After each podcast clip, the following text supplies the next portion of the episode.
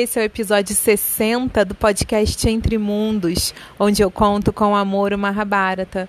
No episódio de hoje, nós vamos ver que os Pandavas, eles realmente, eles não têm paz nem para sair numa caçada. Hoje teve guerra. Olha, um trovão bem na hora, hein? Vamos lá, aperta play.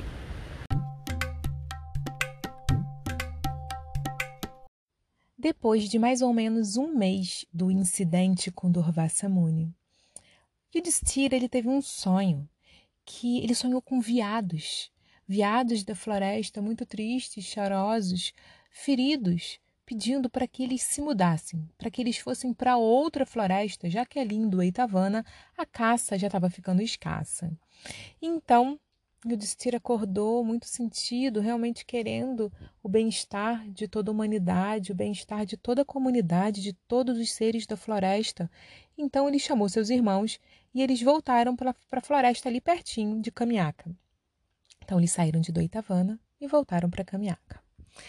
Lá em Kamiaka, depois de um tempo já estabelecidos, eles já tinham ali a cabana que era o eremitério deles, né, que ficava no eremitério, que era ali o lugar onde eles moravam, eles saíram para caçar, como saíam com frequência, e deixaram Draupadi em casa, ali na cabana, é, sendo cuidada pelo mestre Dálmia.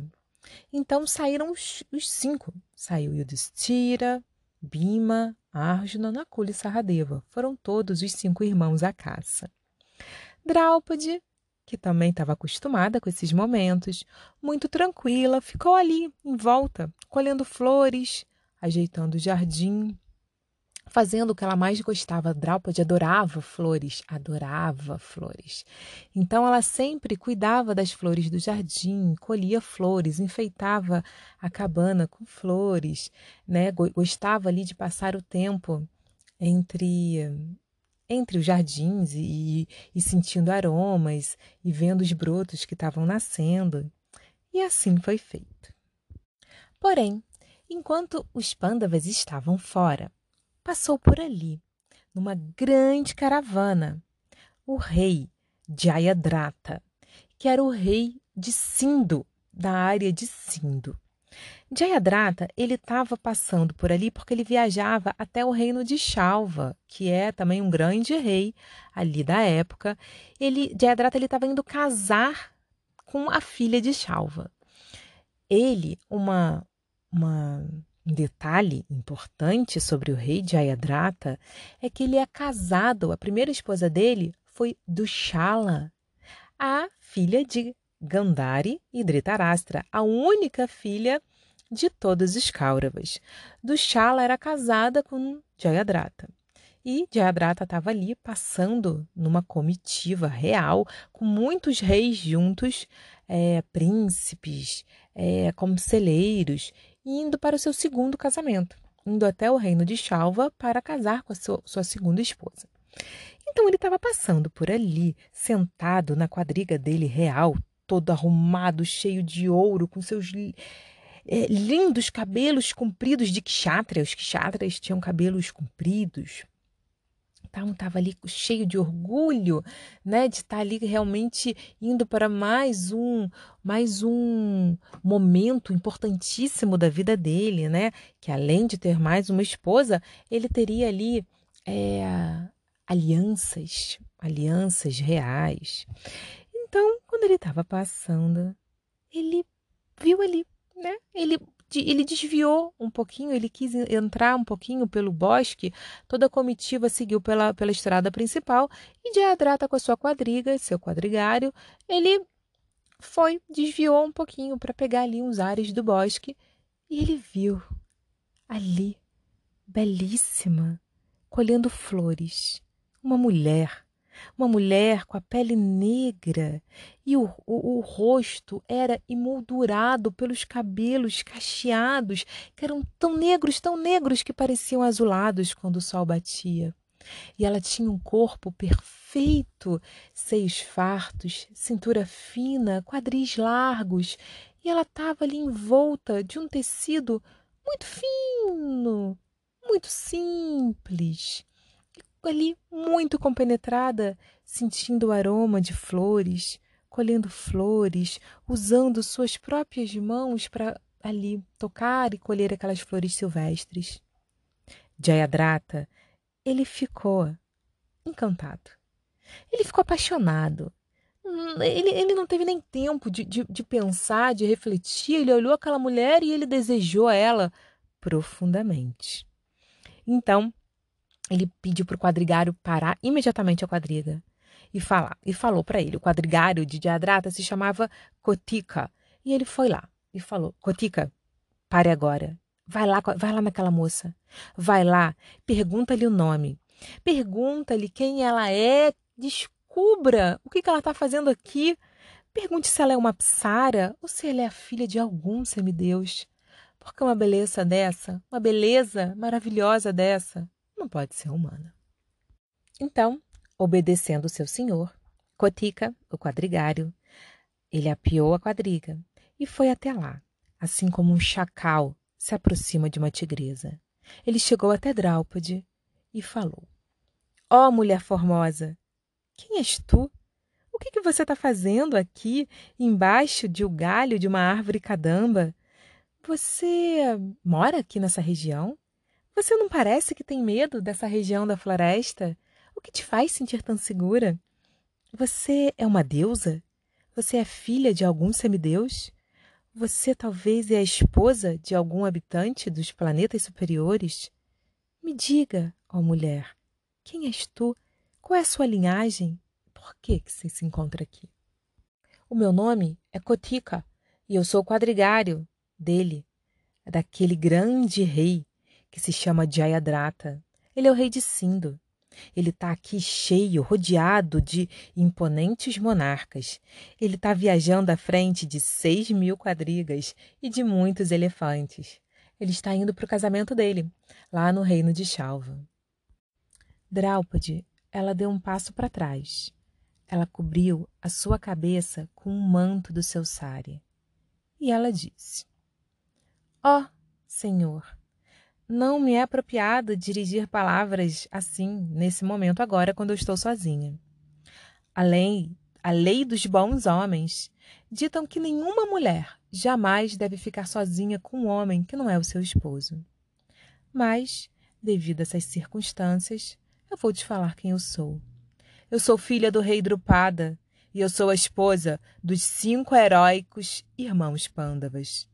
Meus esposos, nesse momento, eles estão caçando, mas em breve retornarão. Deves dizer a teu senhor que desmonte da sua quadriga e que aguarde por eles. E o Destira, ele gosta muito de receber visitantes. Ele, com certeza, ficará muito feliz e os receberá muito bem. Draupadi imediatamente se retirou ali da árvore cadamba e deixou o quadrigário ali sozinho e entrou na sua choupana e ficou lá, se sentindo, né, protegida e não perto de homens estranhos. E é aí, Kotika foi imediatamente falar para Jayadrata o que, que ele descobriu. Jayadrata, ele viu Kotika chegando com uma cara de fracassado, de perdedor, assim, e, e imediatamente ele falou: oh, Homem, por que, que você está retornando com essa cara de fracasso? O que, que aconteceu? Eu tenho que ter aquela mulher agora. Agora, agora que eu a vi, todas as outras mulheres desse mundo parecem macacas diante de mim. A minha mente foi totalmente arrebatada por essa princesa, por essa mulher lindíssima. Eu quero ela, seja ela quem for. Então, Cotica falou: Olha, senhor, já que queres tanto ela, terás que pegar ela à força porque certamente, certamente ela não virá de bom grado. Ela é Draupadi, a esposa dos Pândavas. Jayadrata deu um sorriso. E assim, ele não se abalou. Ele se encheu de orgulho e ele pensou: é, vai de qualquer maneira. Vai na força, vai no bem, vai na guerra. Mas eu quero Draupadi. É, eu quero essa mulher. Ele esqueceu completamente que ele estava indo para um casamento. Ele foi completamente para o seu, pro seu próprio casamento, né? Ele foi completamente dominado ali pela luxúria, pelo desejo. Ele desceu da sua quadriga. Ele, nessa altura, outros reis já tinham chegado ali, já estavam estacionando, né, parando a quadriga, e, e ele, outros reis se juntaram a ele. E ele, com peito erguido, ele foi até a choupana de Draupadi e falou: Ó, oh, querida rainha, querida Draupadi, está tudo bem contigo? E com seus esposos? Como é que vocês estão? Ah, rei, estamos muito bem, tanto eu quanto meus esposos. E você? Está tudo bem? Contigo? Com sua família? Com seu reino? Seus tesouros e suas tropas? O senhor tem reinado integralmente as prósperas nações de Sindo e todas as demais nações sob o poder de Vossa Majestade? E o Destira logo estará de volta e oferecerá a Vossa Majestade algo para comer. Por ora, peço a Vossa Majestade para aceitar alguma água que está ali fora, naqueles grandes cantis. Você pode, por favor, aguardar aí fora enquanto meus maridos não chegam. Então o rei Jayadrata disse: Conosco está tudo bem, ó oh, mulher tão bela. E eu te digo que nós não temos nenhum interesse de alimento, de água ou de qualquer hospitalidade dos seus maridos. Eu quero te levar comigo. Eu quero que você venha e seja rainha de todos os meus tesouros, de todos os meus reinos. Saia daqui. Abandone esses homens que perderam tudo e que te colocaram na miséria. Venha comigo, Draupadi. Venha comigo agora, que a sua vida, a sua vida vai mudar e você terá realmente tudo o que você merece. O coração de Draupadi acelerou. Draupadi franziu as sobrancelhas e afastou-se alguns passos. Ela ficou muito preocupada com a fala de Jayadratha só que ela não conseguiu segurar suas emoções. Então ela disse: Não te envergonhas, não, homem, de discursar de tal maneira? Como ousa dirigir a mim tais palavras? O rosto de Draupadi foi ficando vermelho e seus olhos já estavam da cor do sangue. A voz de Draupadi, ela se tornou um grito exasperado. E ela continuou: Seu tolo, seu idiota! Como te atreves a insultar os ilustres pândavas? Todos eles cumprem perfeitamente seus deveres e jamais eles hesitam em batalha, nem mesmo contra rakshasas e contra personalidades celestiais. Que dizer de você, um reles humano? Somente pessoas que têm a mentalidade de cães agem dessa forma. Eu não vejo ninguém aqui nesse mundo que será capaz de te salvar. Por sua infantilidade, você está acordando um adormecido leão da montanha, a fim de lhe arrancar um pelo de sua face.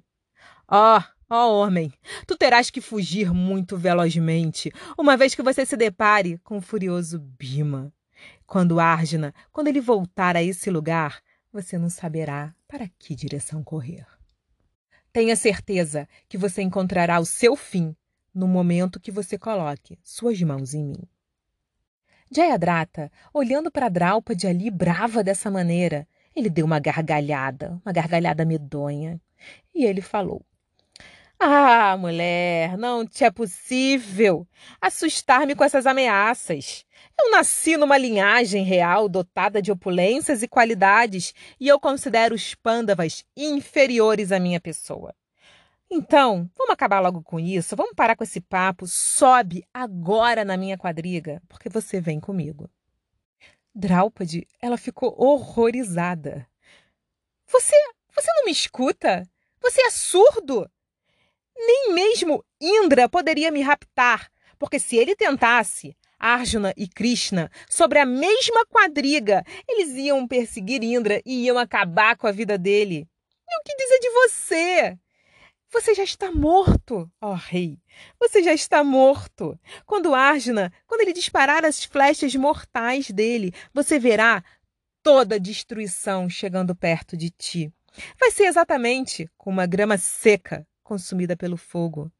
E ao contemplar Bima correndo na sua direção com uma massa em punho, e os gêmeos correndo em todas as direções, berrando assombrosamente, segurando suas espadas, você morrerá de medo. Mas eu, eu, ó rei Jayadrata, eu não temo a tua desprezível pessoa. Nesse momento, Draupadi sabia que o seu olhar, que aquela sua fúria, ela poderia incinerar Jayadrata. E ela tentava desviar o olhar dela, olhando para o chão, olhando para o céu, olhando para qualquer lugar que não fosse aquele homem, porque ela não queria queimar ele. Ela não queria permitir-se ser tomada por violência. Isso era um assunto de seus maridos. Jayadrata, assim como uma cobra, ele deu um bote, ele agarrou Draupadi pelos braços e ele puxou ela em direção à rua. Draupadi berrou: Não me polua com seu toque, seu nojento! Dálmia! Dálmia! Começou a gritar pelo mestre. E ela, com toda a força, empurrou o rei. E ele, enorme, mesmo sendo três vezes o tamanho dela, ele caiu no chão. Ele caiu no chão. Jayadrata se levantou com muita vergonha e com mais raiva ainda. Ele agarrou Draupadi e arrastou ela para sua quadriga.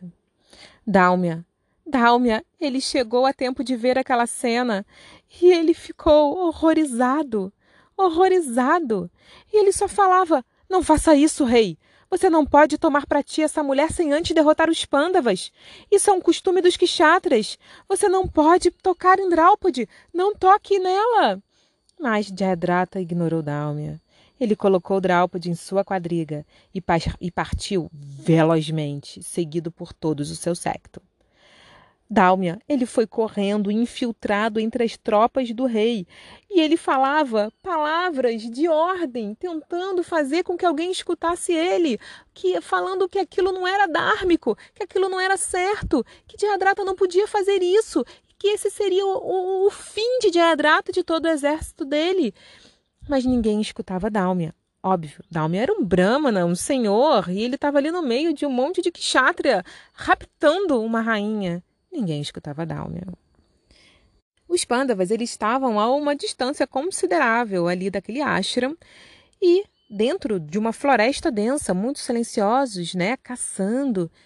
E o Destira, ele começou, e o Destira sempre muito sensível, muito sensível, ele começou a perceber sinais inauspiciosos. Então ele falou: Bima, Saradeva, olhe, Olha como esses pássaros e outros animais estão fugindo, indo em direção ao sol. Vocês estão vendo que eles estão defecando enquanto eles fazem isso? Isso indica que a floresta está sendo invadida por inimigos. Nós temos que voltar para o ashram agora. O meu coração parece doer por algum motivo e minha mente, minha mente está muito perturbada. Eu sinto como se eu tivesse prestes a sair fora do meu corpo. Então, os cinco irmãos, os quatro irmãos de Yudhishthira escutaram ele e todos decidiram realmente voltar imediatamente para o ashram. E eles iam velozmente, cada um em seu cavalo, pelos arbustos, por entre as árvores, segurando as suas armas, tentando ver algum sinal de que alguma coisa realmente estava acontecendo. Então, eles começaram a escutar chacais gritando de uma forma muito medonha. Aí que a, a, a preocupação de Yudhishthira se tornou maior e eles começaram a ir mais rápido e mais rápido.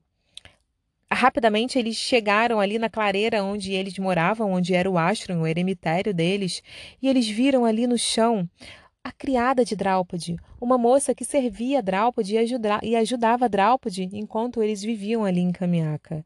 Ela, ela estava chorando muito, chorando, chorando sonoramente. Então, quando eles chegaram bem pertinho e tentaram entender o que, que ela estava falando e balbuciando, ela disse: Jayadrata, Jayadrata ignorou totalmente a existência e a magnitude dos pândavas. E ele raptou Draupadi. Olha o rastro, olha o rastro deixado por aquele verme e seus seguidores. Vocês têm que correr, vocês têm que ir sem tardar, meus senhores, a fim de que Draupadi não seja violentamente dominada e que ela tenha que se entregar a um homem indigno. Por favor, corram, por favor, corram, não permita que o gui sagrado seja derramado em uma fogueira de palhiça apagada, que uma guirlanda sagrada seja jogada em um crematório. Salvem Draupadi, salvem Draupadi, não deixem que homem algum toque com seus lábios a face daquela grande formosura. Salvem a minha rainha, salvem Draupadi. Não deixem que o suco sagrado soma, o suco da imortalidade, o néctar dos deuses, seja lambido por um cachorro devido à desatenção de vocês. Os pândavas ficaram chocados. E o Destira disse: Vá para tua cabana, gentil mulher, e controla tua língua. Nós iremos trazer Draupadi de volta. Imediatamente os irmãos partiram em perseguição a Jayadrata. Eles vibravam com seus arcos e a, a ira deles exalava ares tão quentes de seu corpo contra como se fossem baforadas de um incêndio florestal. Eles corriam muito rápido e eles em pouco tempo já estavam avistando a poeira levantada pelo exército de Jayadrata. Aproximando-se dos soldados, eles viram ali Dálmia, que ainda estava acompanhando eles tentando salvar Draupadi.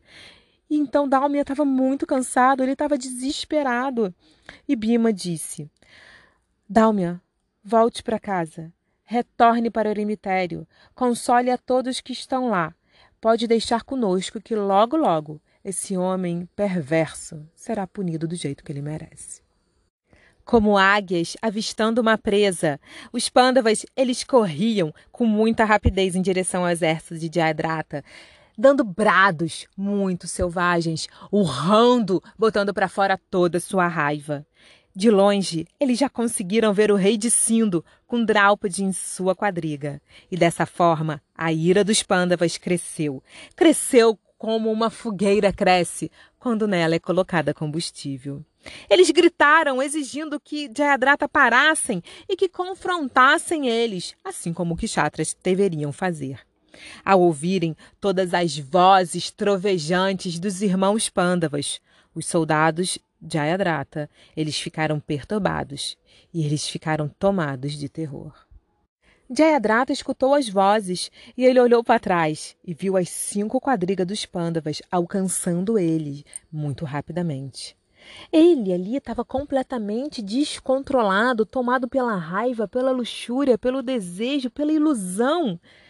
E ele falou para Draupadi: Olha ali, mulher! Seus cinco formidáveis heróis se aproximam. Ó, princesa! Me diga, me diga aí, qual é qual? Qual dessas quadrigas é qual? Me diga o nome deles, me diga quem é quem. Draupadi controlando a sua ira, realmente tendo receio de destruir tudo à sua volta. Ela bufou, suspirou e ela disse: Por que, que eu devo ficar respondendo às suas perguntas depois de que você mesmo se colocou no leito de sua morte? Mas também em respeito a um homem moribundo que está prestes a morrer, irei te responder. Porque agora vendo meu rei Yudhishthira e os seus quatro irmãos eu não tenho medo de absolutamente nada. Tá vendo aquela quadriga que vem na frente, que tem um mastro, que tem uma bandeira com dois tambores celestiais que estão sempre tocando? Nesse carro você pode ver um homem esguio, da cor do mais puro ouro, dos olhos destacados e com o um nariz arrebitado que aponta para o céu. Ele é Yudhishthira. Ele é muito misericordioso, até com seus inimigos. Se você está com medo, eu aconselho que você busque refúgio nele. Baixe tuas armas, caia aos pés dele e peça segurança. Ele irá te proteger. Olha ali, tá vendo aquela quadriga à direita de Udistira? O homem sentado naquele carro, ele possui braços longos e é tão alto como uma árvore centenária. Ele está mordendo os seus lábios e contraindo a sua face. Ele é Bimacena. Olhe, olhe, todos que ofendem Bimacena não podem viver. Ele jamais se esquece de um inimigo. E ele sempre se vinga. E mesmo após se vingar, ele não se vê apaziguado. Ele é Bima. Mas olha ali, tá vendo à esquerda de Yudhishthira? Aquele que brilha como labaredas, que é sempre firme na batalha, que jamais comete um ato cruel, que jamais desiste da virtude em razão do medo, da luxúria ou da ira. Ele que pode enfrentar qualquer inimigo. Ele é o meu marido, meu marido Arjuna, o conquistador de riquezas. Olha ali, atrás de Yudhishthira, você pode ver os gêmeos em quadrigas de ouro. Está te perseguindo o religioso Nakula, que é muito amado por seus irmãos como se fossem a própria vida. Ele é um perito espadachim, e você verá ele destruir suas tropas como um agricultor destrói um trigal na época de colheita. E ao seu lado encontra-se Saradeva, o mais jovem e favorito de todos os pândavas. A sua sabedoria e a sua eloquência são incomparáveis. Ele prefere incinerar-se a dizer algo contra a religião ou a moralidade. Jayadratha, ele arregalou uns olhos e ele se mostrou alarmado. Draupadi, ela percebeu que Jayadratha ficou com medo e deu uma gargalhada. Então ela disse: Agora irá presenciar sua força armada sendo destruída, assim como um navio é destruído quando colide com o rochedo.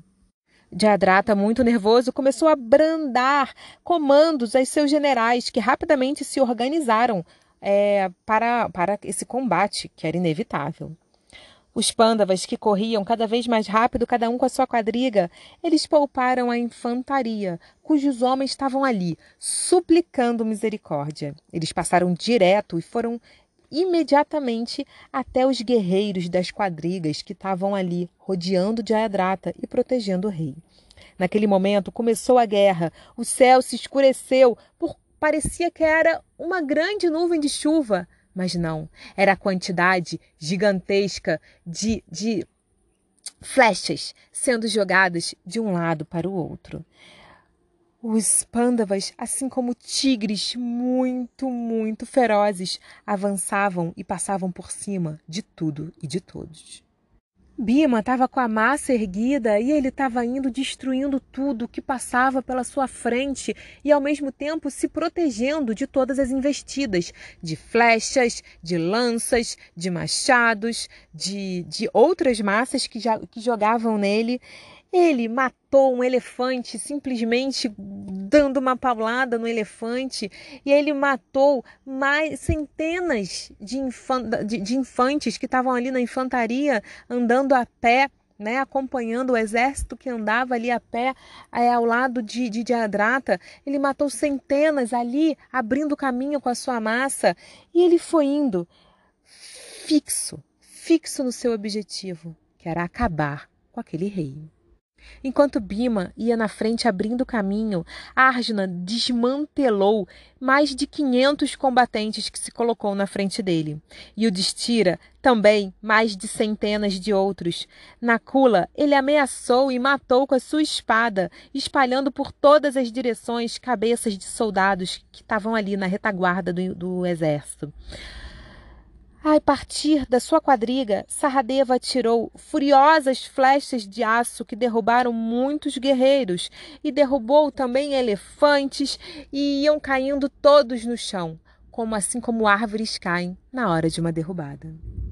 Um poderoso rei que estava ali, chamado Trigarta, ele começou a lutar muito, muito ferozmente com Yudhishthira. E em algum momento, Trigarta desceu da sua própria quadriga e ele matou os quatro cavalos de Yudhishthira com a sua massa.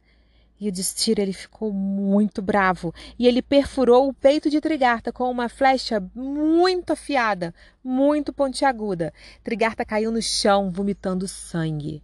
Yudhishthira e o seu quadrigário Indracena, eles passaram então para a quadriga de Saradeva e continuou a luta. Nakula, ele entrou numa briga muito feia com um guerreiro chamado Surata, e ele era um guerreiro muito famoso que ele que ele guerreava num elefante. Então eles ficaram ali numa guerra muito forte. O elefante ele estava sendo açoitado o tempo inteiro, instigado à luta por Surata, e o elefante simplesmente destruiu a quadriga de Nakula e espalhou pedaços da quadriga de Nakula por todo lugar. Nakula, ele não, em nenhum momento ele ficou com medo ou ele deu para trás. Ele com a sua própria espada, com a sua espada em punho, ele decepou a tromba e metade da face do elefante, que caiu morto em cima do seu condutor. E então ele e matando mais de centenas, na queda do elefante, matou mais de centenas de, de soldados. E então Nakula rapidamente foi para a quadriga de Bima. Nesse tempo, Arjuna e Bima, eles estavam ali acabando com os reis e com os príncipes que estavam ali naquele secto real. Então estava ali um decepando o outro, caindo cabeças, já tinham corpos de sangue, cabeças, membros ali tomando conta de toda aquela floresta. A luta estava realmente muito cruel. Tava e os pândavas, eles estavam muito irados. Jayadratha, ele ficou realmente é, aterrorizado e ele deixou de lado o campo de batalha e fugiu. Jayadratha largou Draupadi no chão, jogou Draupadi no chão e ele foi, ele entrou numa floresta densa, tentando realmente é, salvar a sua vida. Ele viu que ali não ia ter jeito, que para aquela batalha não teria jeito.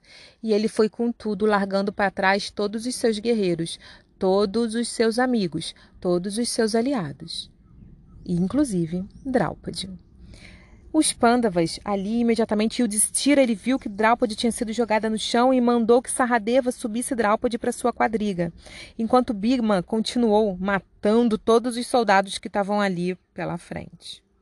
Bima estava com tanta raiva que ele já estava matando ali qualquer um que aparecesse sem nenhum discernimento mais. Então é, Arjuna segurou Bima e falou: Irmão, irmão, olhe nos meus olhos, olhe para mim. Você não vai ganhar nada ceifando a vida desses pobres peões. Eles estão temendo por suas próprias vidas, por isso que eles estão fugindo desordenadamente. Não mate mais nenhum soldado. Agora nós temos que pegar Jayadratha. Bima retomou a si, retomou a consciência, concordou com Arjuna e falou para Yudhishthira: Ó oh, meu irmão, todas as tropas fugiram e Jayadratha também. Vá com Draupadi com Nakula e Saradeva para a, flore para a nossa floresta, para o eremitério, e eu e Arjuna nós vamos lidar com Jayadratha.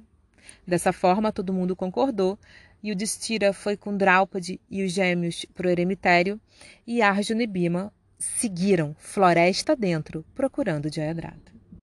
Antes de, deles partirem, deles se separarem, Yudhishthira falou para Bima: Ó oh, Bima, de braços poderosos, não te esqueças que ele é o esposo da nossa irmã do Shala, a filha de Gandhari. Portanto, não o mate. Ao mesmo tempo, Draupadi, ouvindo essas palavras de Yudhishthira, falou para Bima: Ó oh, meu marido, se queres satisfazer a minha pessoa, não mostres clemência àquele infame e desprezível monarca de Sindo o inimigo que rapta a esposa de um indivíduo ou que usurpa o reino de outro rei jamais deve ser perdoado em batalha, nem mesmo se rogar em piedade.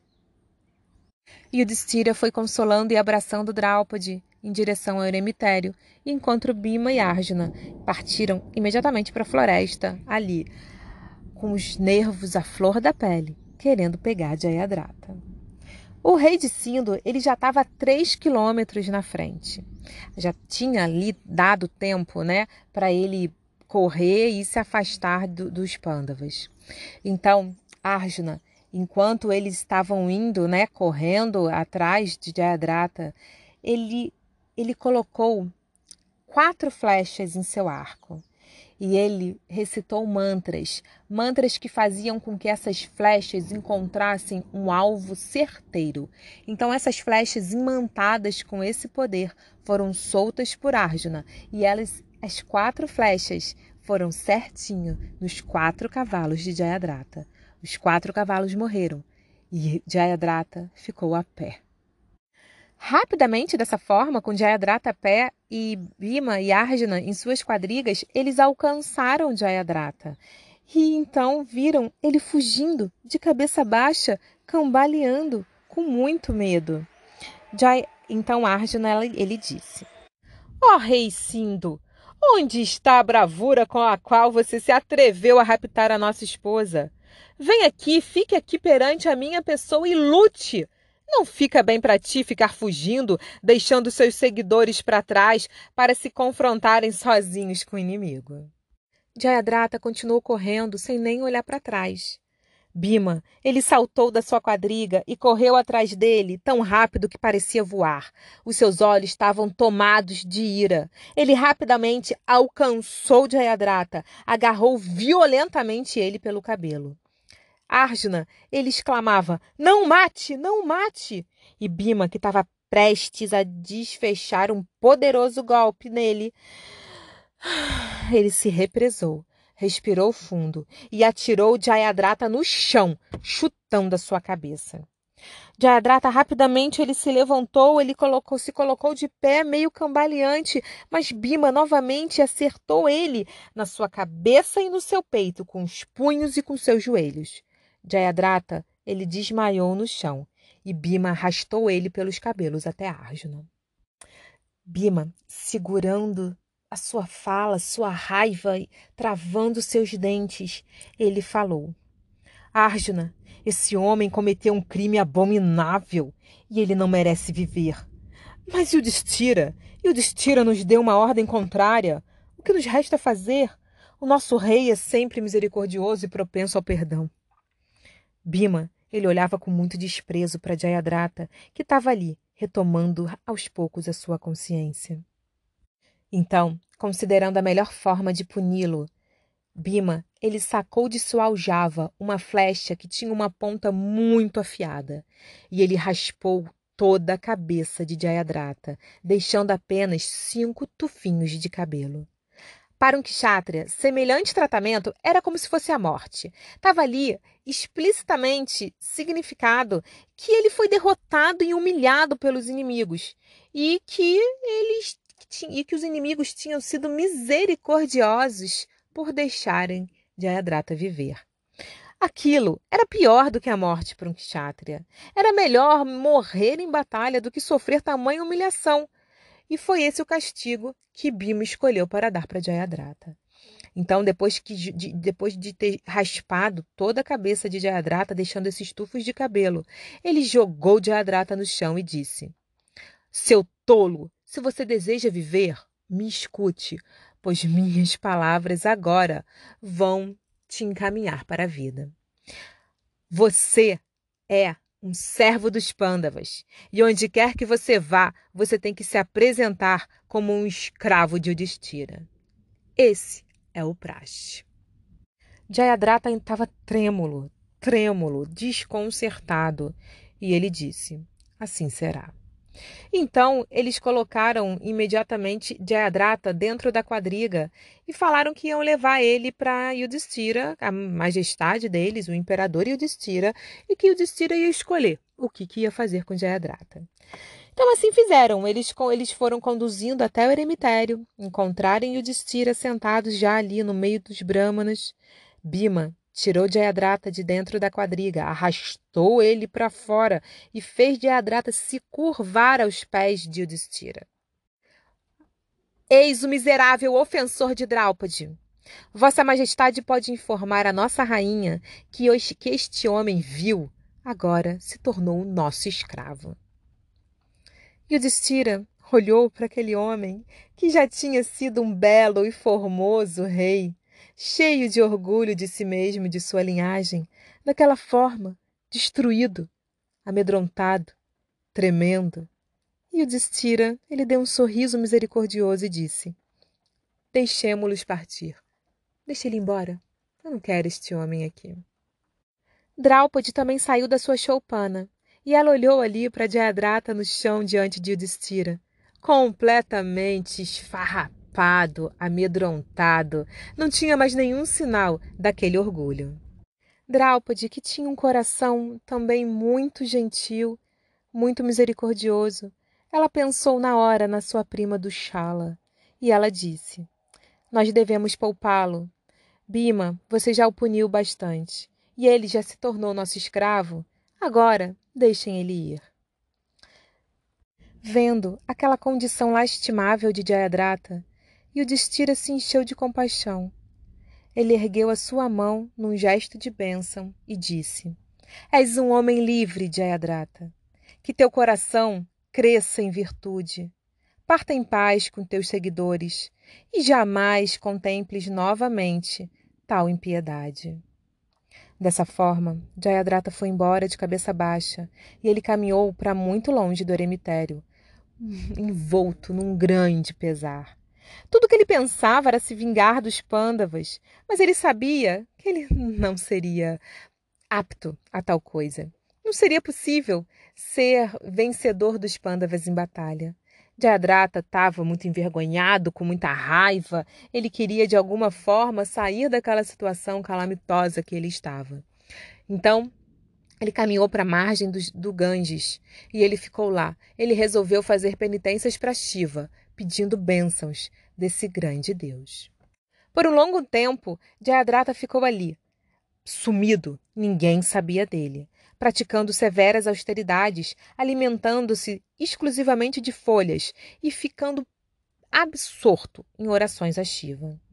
Então, depois de muito tempo, Shiva apareceu para ele, falando: O que desejas? Quando Jayadratha abriu os olhos e viu ali diante dele, em pessoa, Shiva Shankara, ele não acreditou. E ele falou imediatamente: Que eu possa derrotar em batalha todos os cinco pândavas em suas quadrigas. Shiva então sorriu. Oh, oh, humano! Não é possível que semelhante desejo se concretize. Os pândavas, eles são protegidos por Krishna e por isso são inconquistáveis. Nem mesmo eu poderia matá-los. Mas eu posso te dar uma bênção. Eu posso te dar uma bênção que você poderá deter cada um deles em batalha pelo menos uma vez. Menos Ardina, porque Ardina realmente ele é invencível. Mas todos os outros quatro você tem essa bênção. Não irá matá-los, mas poderá detê-los. E aí ele teve essa bênção de Shiva, Shiva desapareceu e Jayadratha então conseguiu retornar para o seu próprio reino ali, imaginando quando esse dia poderia chegar.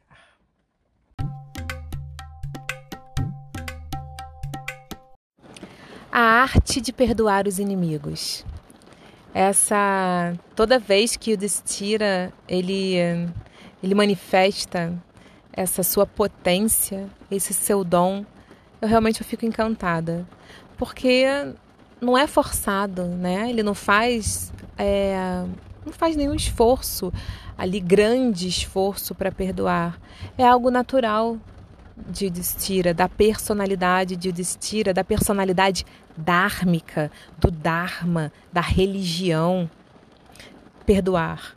A base de todas as religiões é o perdão é realmente não carregar no seu coração o desejo de vingança, o desejo de querer mal, né, ao outro.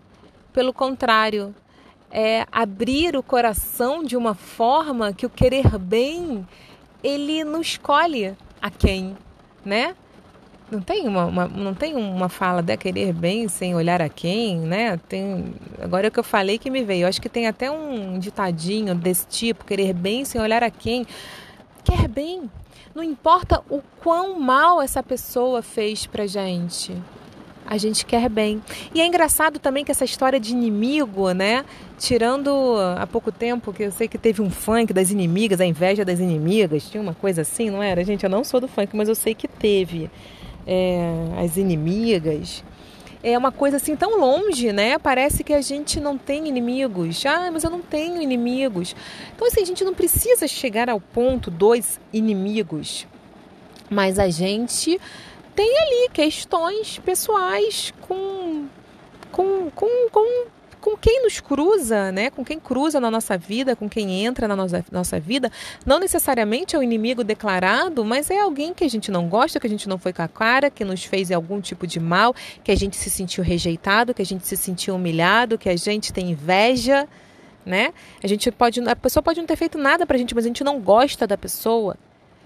Pelo simples fato de ali, de questões inconscientes, questões ali que, que, que, que, vão se apresentando de forma inconsciente mesmo. Então, essa questão dos inimigos, de querer bem inimigos, vai muito além de ai, ah, tenho inimigo ou não, mas é para ampliar o coração. É eu, eu, vejo assim uma, uma beleza, uma poesia tão, tão, tão grandiosa quando Yudhishthira ele consegue sair ali da sua posição de guerreiro, raivoso, querendo, né, querendo vingança, querendo resolver, dar uma lição ou resolver uma situação, e ele entrar numa, numa, na, na questão dármica mesmo, que é o papel dele ali, que é misericórdia, compaixão. No fim, tá todo mundo sofrendo. No fim, todo mundo tem dores, dores que a gente não acessa. Então, antes da gente querer colocar pingo nos is, ou querer satisfação dos outros, ou querer cobrar do outro, ou é, qualquer coisa que vem do outro, né? A gente tem que fazer tudo isso com a gente. Tem uma máxima assim, né, que fala sobre quem é um mestre espiritual, né? Quem é uma pessoa santa, um mestre espiritual é quem é extremamente exigente consigo mesmo e ele é ele tem muita compaixão com os outros. Então não é aquela coisa, ah, eu exijo de todo mundo, mas eu tô de boa. Eu tô bem aqui do meu jeitinho que eu sou, né? Eu, eu exijo, boto o dedo na ferida de todo mundo, mas aqui não é. Aqui tá tudo bem, gente. Aqui, aqui eu tô indo, aqui eu sou. Eu faço o que eu posso, eu sabe? Aqui tá tudo bem. É o contrário, né? Nesse mundo a gente tá, o mundo moderno tá, a gente é muito acostumada a ser indulgente com a gente mesmo, né? Então a gente gosta muito de passar a mão na nossa própria cabeça.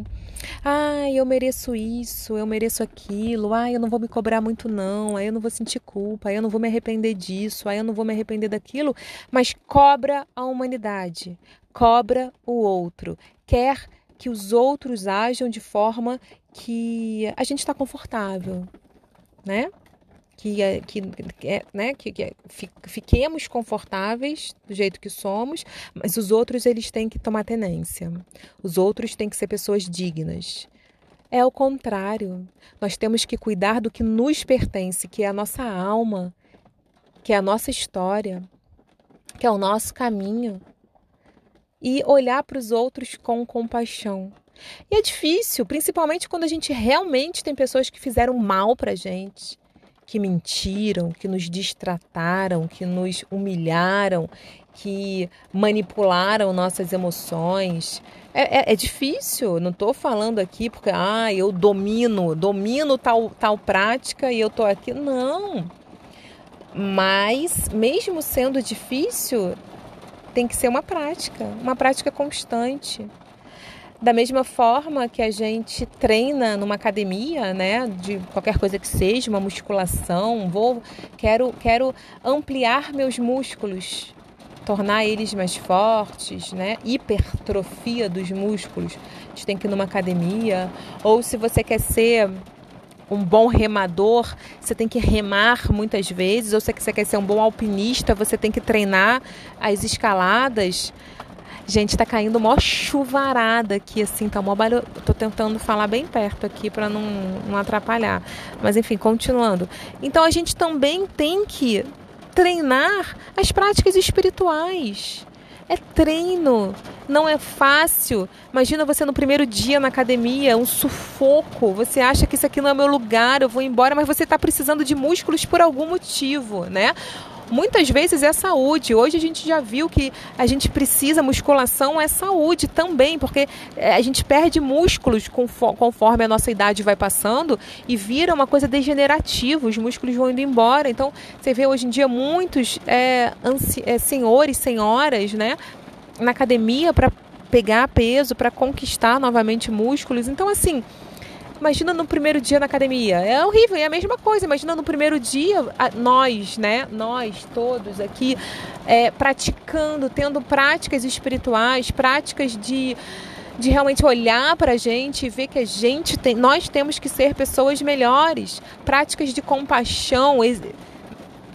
Os outros é, têm as suas próprias dores, então a gente vamos ser, né? Vamos desejar o bem.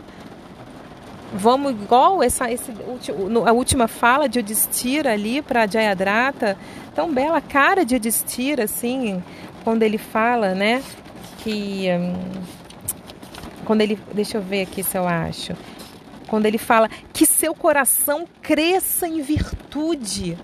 Vamos hipertrofiar nossos corações em virtudes. É um treino para o mundo ser melhor. A gente não tem que ficar tentando fazer o outro melhor.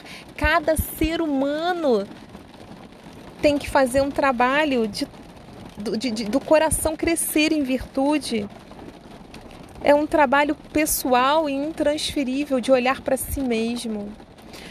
Então a gente é, não tem como, não tem como a gente controlar quem vai cruzar a nossa vida. Claro que a gente pode escolher quem, quem vai estar com a gente, né? Mas quem vai cruzar com a gente na nossa existência, a gente não tem muito como, como é, controlar e o que esperar dessas pessoas, né? Às vezes em trabalho, é, em lugares que a gente não tem como se desviar, até da família mesmo, né? Que a gente não tem como cortar laços, mas a gente pode escolher como que a gente vai reagir, que tipo de, de, de atitude nós vamos ter. É, e eu acho que o Destira, ele é um grande exemplo mesmo do Dharma, do Dharma ser seguido, da beleza, da beleza da bondade. A bondade ela não sai de moda, né? Então assim, a beleza da bondade. Então, a verdadeira bondade, né? Não é só um gratidão, um gratiluz da boca para fora, com o coração ali tomado de, de, de dores profundas, sem trabalhar profundamente, mas é, é, um, é um olhar para si mesmo, né? É um olhar para si mesmo e realmente a gente começa com gratidão, gratidão pela vida, todos os dias acorda e faz uma oração à vida de gratidão, faz uma oração ao bem de todo mundo que nos rodeia e toma atitudes concretas do que, que eu vou fazer para ser uma pessoa melhor hoje. O que, que eu vou fazer? Então, é ser exigente consigo mesmo e ser compassivo e misericordioso com toda a humanidade. Esse é Yudhishthira, mas é claro que temos Bimas e Arjunas também, porque nem só de Yudhishthira, né? Yudhishthira precisa deles, dos seus braços, do seu coração, para ele ser completo. Então é saber realmente ali o caminho do meio, é saber a hora de agir e a hora de se recolher. Você viu Bima em algum momento ali matando indiscriminadamente qualquer. E Arjuna veio, ei, não, não. A gente tem um foco, não é para você matar qualquer um porque você está com raiva.